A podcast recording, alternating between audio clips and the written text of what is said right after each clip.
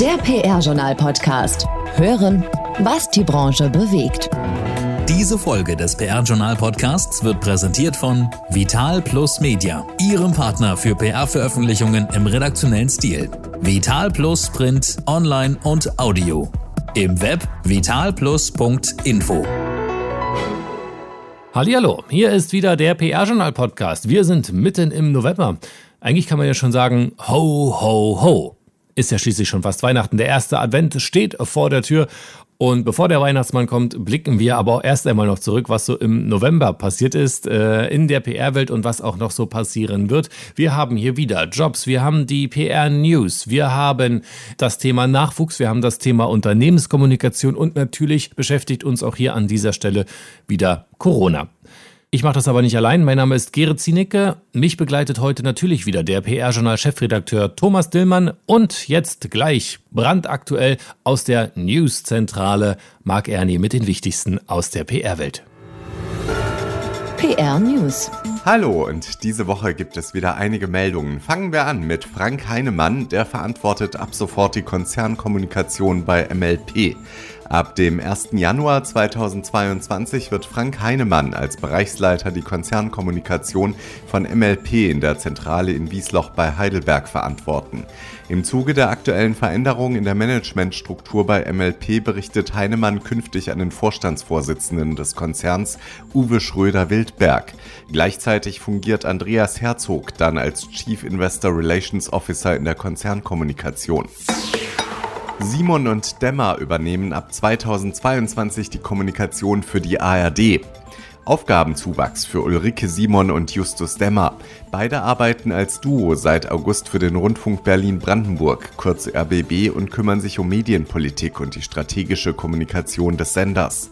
Ab Januar wird dann noch die Kommunikationsleitung für die gesamte ARD hinzukommen, denn ab 2022 übernimmt der RBB vom WDR den ARD-Vorsitz. Der bisherige Kommunikationsleiter der ARD, Birand Bingül, wechselt zum 1. Februar kommenden Jahres zur Agentur Fischer Appelt. Anja Guckenberger wird Managing Director von Golin Deutschland. Sie wird ab dem 1. Januar 2022 die Führung von Golin, Teil der Interpublic Group in Deutschland, übernehmen. Sie kommt von Edelmann, wo sie zuletzt als Chief Client Service Officer und Mitglied des deutschen Executive Boards tätig war. Guckenberger folgt bei Golin auf Uta Schwaner, die Golin Deutschland in den vergangenen fünf Jahren aufgebaut hat. Schwaner übernimmt gemeinsam mit Marc Schiffhauer die Geschäftsführung von Studio ZX. Studio ZX ist der neu gegründete Kommunikationsdienstleister für Branded Content und Communities der Zeitverlagsgruppe. Und dann noch eine traurige Nachricht. Die PR-Branche trauert um Frank von Heuningen-Hühne. Der Agenturchef, Kommunikator und Ideengeber für die PR-Branche Frank von Heuningen-Hühne ist tot. Er verstarb am 9. November 2021 im Alter von 84 Jahren. Das teilte jetzt seine Agentur Public Relations von Heuningen-Hühne in Hamburg mit. Im Nachruf seiner Mitarbeiter heißt es auf der Agentur-Webseite, die Kommunikationsbranche verliert einen der Pioniere der Agenturszene in Deutschland. Bereits 1972 machte er sich mit seiner eigenen PR-Agentur selbstständig. Das waren die aktuellen Meldungen für diesen Monat und damit wieder zurück zu Gerrit. Vielen Dank, Marc. Und jetzt noch ein bisschen Werbung in eigener Sache. Die Sondernewsletter des PR-Journals waren auch 2021 eines der beliebtesten Mediaformate. Wollt auch ihr mit einem Standalone-Newsletter die rund 8000 Empfängerinnen und Empfänger aus der Kommunikationsbranche auf eure Themen aufmerksam machen? Dann schaut unsere Marketingfachfrau Paula Slomian gern zusammen mit euch auf die kommende Jahresplanung. Einfach melden unter slomian.pr-journal.de. Und jetzt an dieser Stelle, ihr wisst es, was kommt, raus mit der Sprache mit Murtaza Akbar. Raus mit der Sprache. Wortwahl, Werte, Wirkung. Mit Murtaza Akbar. Heute ist er bei seiner Rubrik Raus mit der Sprache sehr persönlich, etwas nachdenklicher, denn in diesen sensiblen Zeiten möchte er für eine ganz spezielle Gruppe das Wort ergreifen, sich für sie stark machen, die es seit bald ein Dreivierteljahr wahrlich nicht leicht hat. Ich war vor kurzem an einem der, wenn nicht dem schönsten Campus in Deutschland, an der Johann Wolfgang Goethe Universität in Frankfurt am Main. So viel Zeit muss sein, vor allem für einen wie mich, den Goethe-Fan.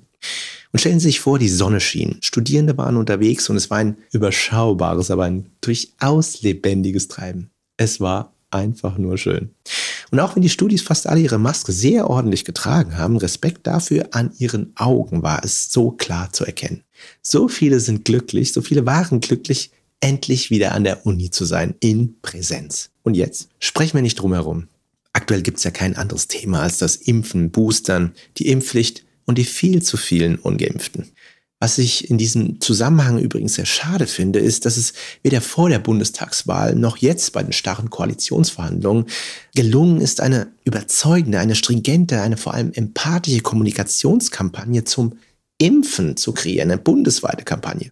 Und dabei, wie Kommunikationsberater und Olympiasieger Michael Groß, übrigens auch Absolvent der Frankfurter Uni, gut formuliert hat, ungeimpften erklären, dass die Impfung wirkt und geimpften erklären, dass ihre Impfung bald nicht mehr wirkt, damit sich, hm, klar, alle impfen lassen.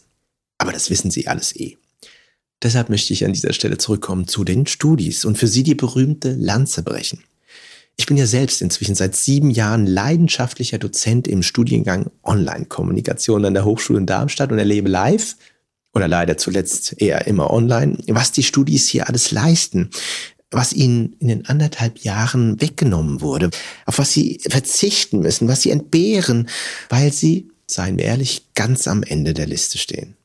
Dabei ist die Studienzeit so eine besondere Zeit.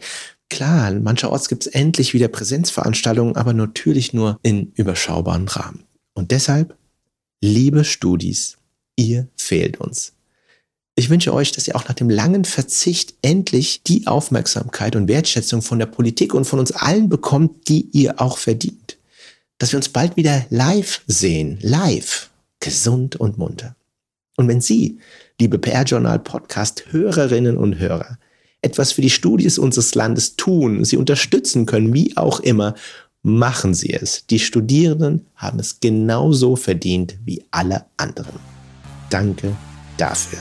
Das war Raus mit der Sprache. Wortwahl, Werte, Wirkung. Mit Motasa Akbar, Keynote-Speaker und Geschäftsführer von Wortwahl. Agentur für Unternehmens- und Online-Kommunikation.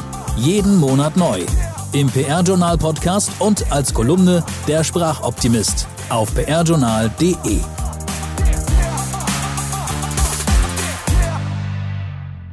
Vielen Dank an unseren Sprachoptimisten Murtaza Akbar. Und nun wird es Zeit zu reden.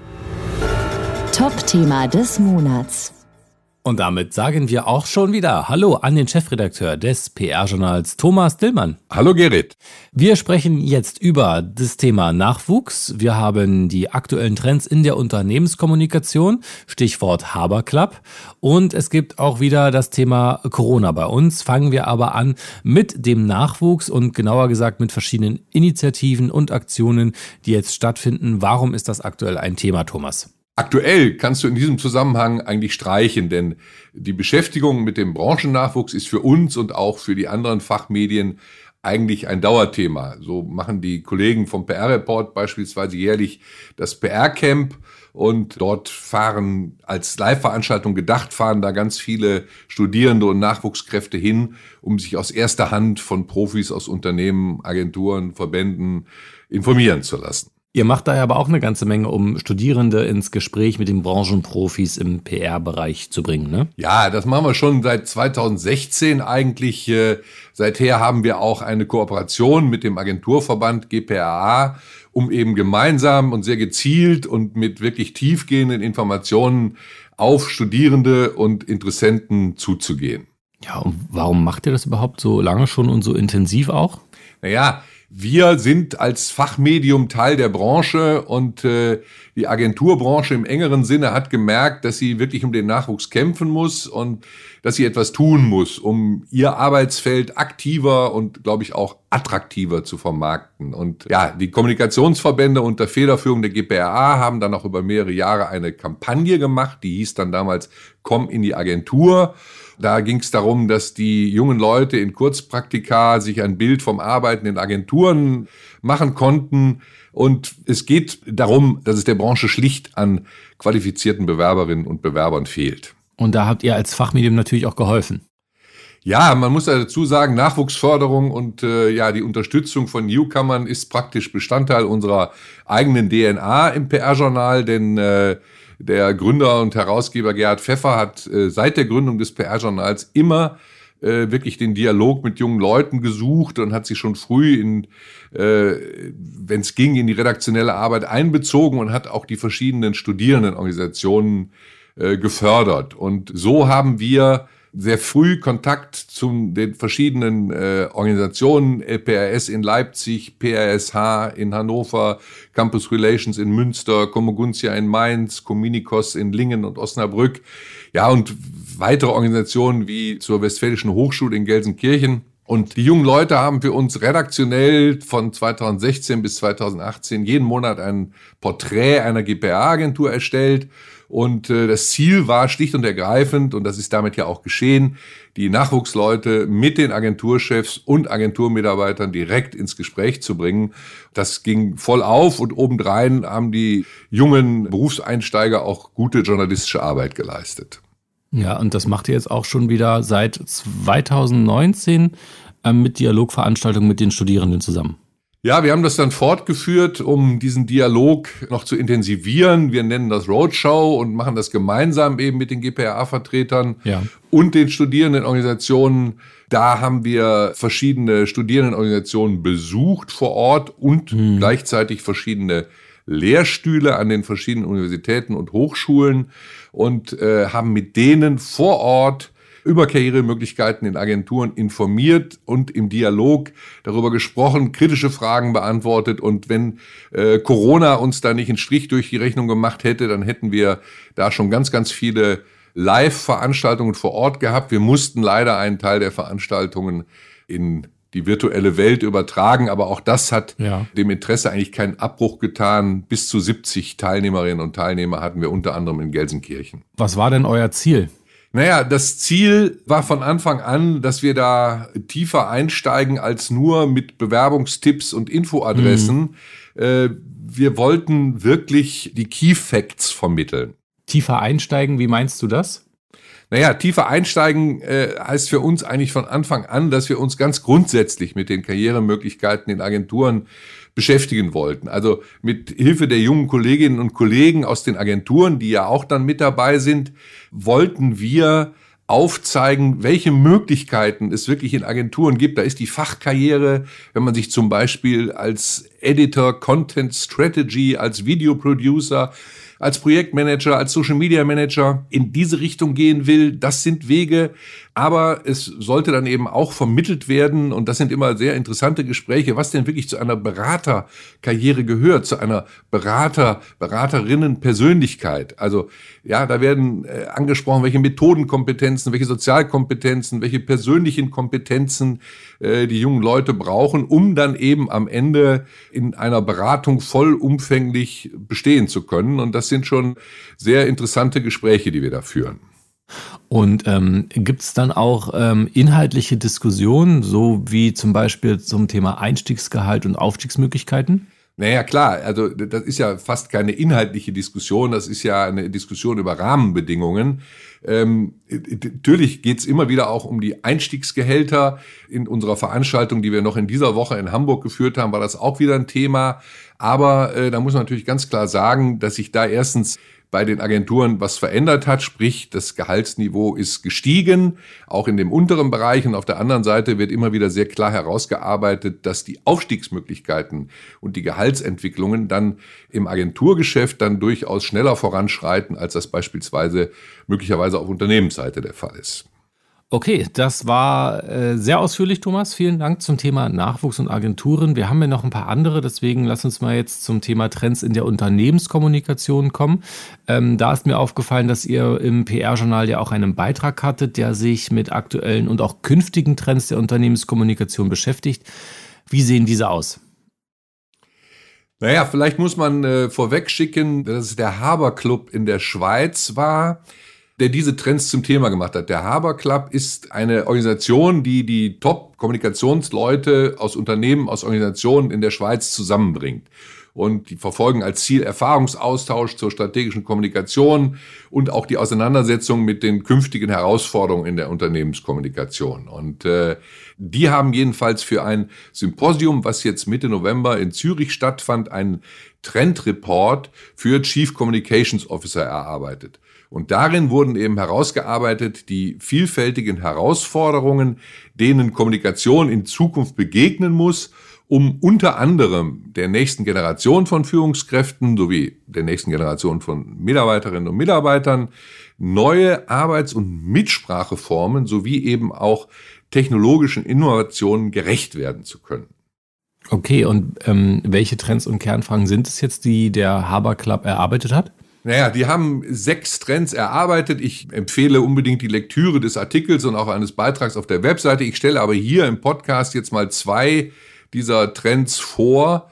Da kann man dann schon erkennen, dass die Kommunikationsarbeit sich künftig wohl stark verändern wird und sehr hohe Anforderungen an die handelnden Kommunikatoren und Kommunikatorinnen stellt. Der erste Punkt lautet Next Gen Leadership Be Responsible. Also dieser Punkt beschreibt, die Leadership-Herausforderungen für Kommunikationsprofis werden wachsen. Denn über die klassischen Kommunikationsthemen hinaus sehen die Autoren den Bedarf, dass sich die Kommunikationsfachleute künftig verstärkt auch mit flexiblen Unternehmenshierarchien, der aktiven Mitwirkung einer neuen Generation von Talenten sowie dem gesellschaftlichen Engagement im Bereich von Diversität und Inklusion beschäftigen müssen. Also die Herausforderung für die Zukunft lautet, nur wer sich dieser Vielfalt verantwortungsvoll stellt, kann als Sprachrohr für die unterschiedlichen Interessensgruppen in einem Unternehmen vorangehen.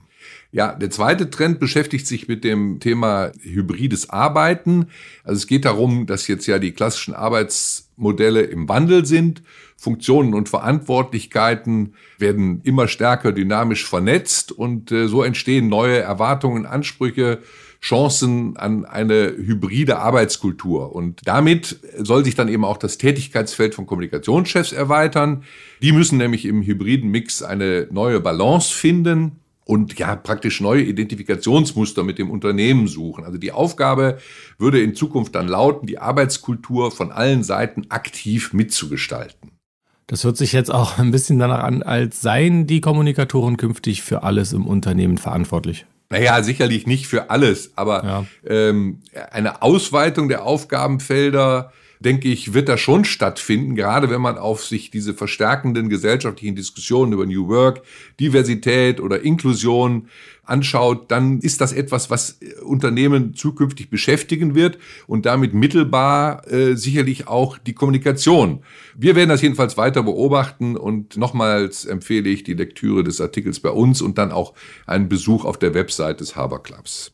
Ja, vielen Dank, Thomas. Ja, schönen Dank ein Wort mit. Ich habe vorhin angeteased, es geht auch bei uns um Corona und ähm, das ist jetzt dein Part. Corona und wir sehen eigentlich kein Ende, so ist es leider in diesen Tagen. Ähm, und deshalb hast du dich ganz aktuell und ganz kritisch mit den kommunikativen Begleiterscheinungen auseinandergesetzt und ähm, dir auch einen Gesprächspartner gesucht, der aus verschiedenen Perspektiven auf das Thema jetzt schaut. Wer das ist und warum dieser Gesprächspartner für das Interview genau der richtige ist, das überlasse ich jetzt dir, Thomas. Viel Spaß. Wie soll ich beginnen? Ich hatte im Sommer, wie viele andere sicher auch, gehofft, dass wir uns mit dem Thema hier nicht mehr beschäftigen müssen. Doch jetzt ist das Thema mit voller Wucht zurückgekehrt. Natürlich geht es um Corona.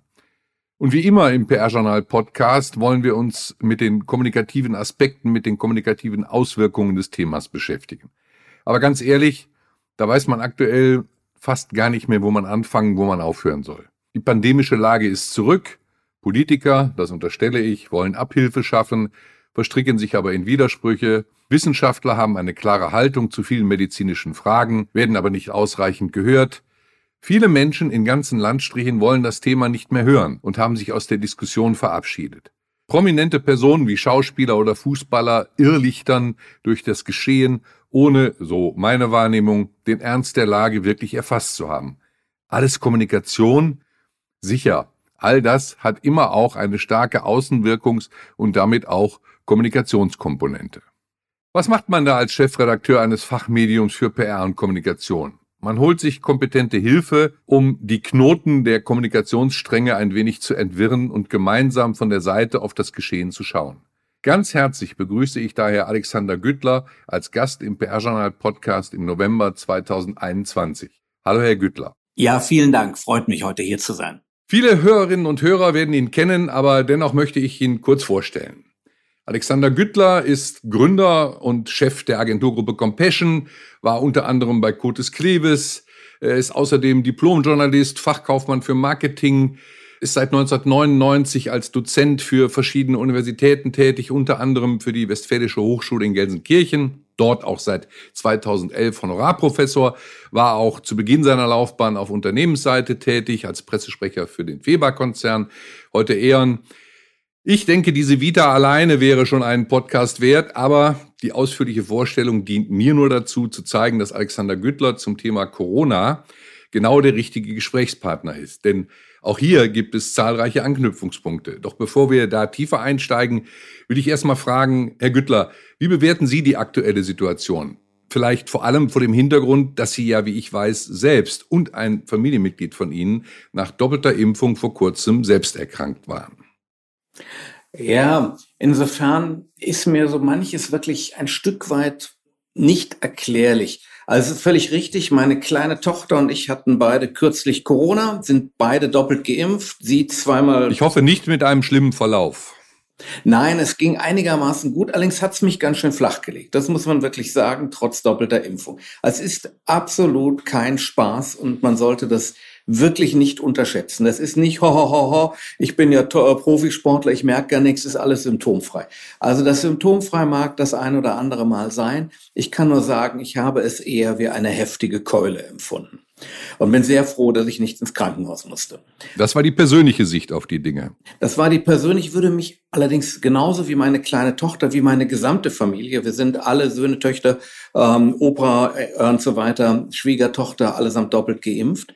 Und ich denke mal, das ist eine Frage in meinen Augen einfach von Verantwortung. Von gesellschaftlicher Solidarität. Absolut für mich und dafür bin ich ja im Internet schwer sogar als Faschist beschimpft worden. Ich halte Impfen für die gesellschaftliche Norm.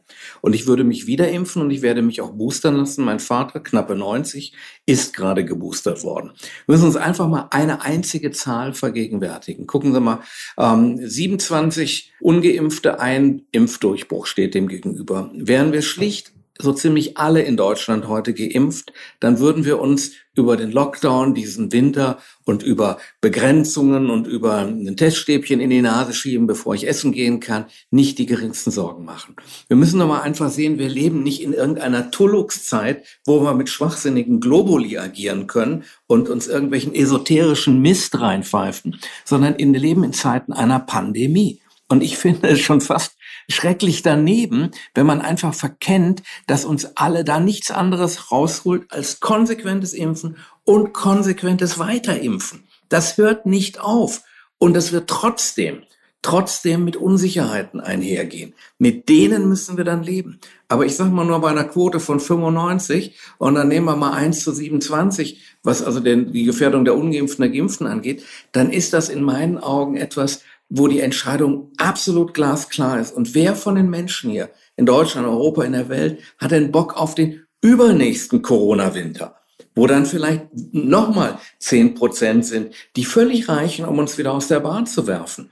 Ja, das war jetzt nochmal eine sehr drastische Schilderung der Lage, wie sie sich nun ja auch wirklich darstellt. Ja. Ähm, darüber wird ja aller Orten und in jedem Medium gesprochen. Wir wollen jetzt so langsam die Aufmerksamkeit den Fokus auf die Themenkomplexe richten, ähm, Politik, Wissenschaft, Medien und nicht zuletzt auch die Rolle der Kommunikationsagenturen, aber natürlich immer mit dem klaren Fokus auf die Kommunikation selbst. Deswegen habe ich äh, Sie eingeladen und äh, da möchte ich mit Ihnen hinkommen. So drastisch, wie Sie die Situation geschildert haben, kann man ja direkt einsteigen Jetzt speziell mit Blick auf die Politik, was ist schiefgelaufen? Was ist da richtig schiefgelaufen? Was ist da zuletzt passiert? Geht es nur um die Vakanz der Bundesregierung oder was ist da passiert, dass wir diese Zahlen, wie Sie sie geschildert haben, hier zur Kenntnis nehmen müssen? Erstens habe ich ja gerade nichts Unbekanntes gesagt. Das ist alles bekannt und auch diskutiert worden. Ähm, aus meiner Sicht ist etwas nicht nur in Deutschland, aber hier sehr stark etwas sehr Simples passiert. Ähm, wir haben hier einen Bundestagswahlkampf gehabt, in dem wollte keiner irgendwas anderes machen als Hoffnung verbreiten. Ähm, und ich glaube, wir haben nicht hinreichend und nicht klar über die Alternativen gesprochen.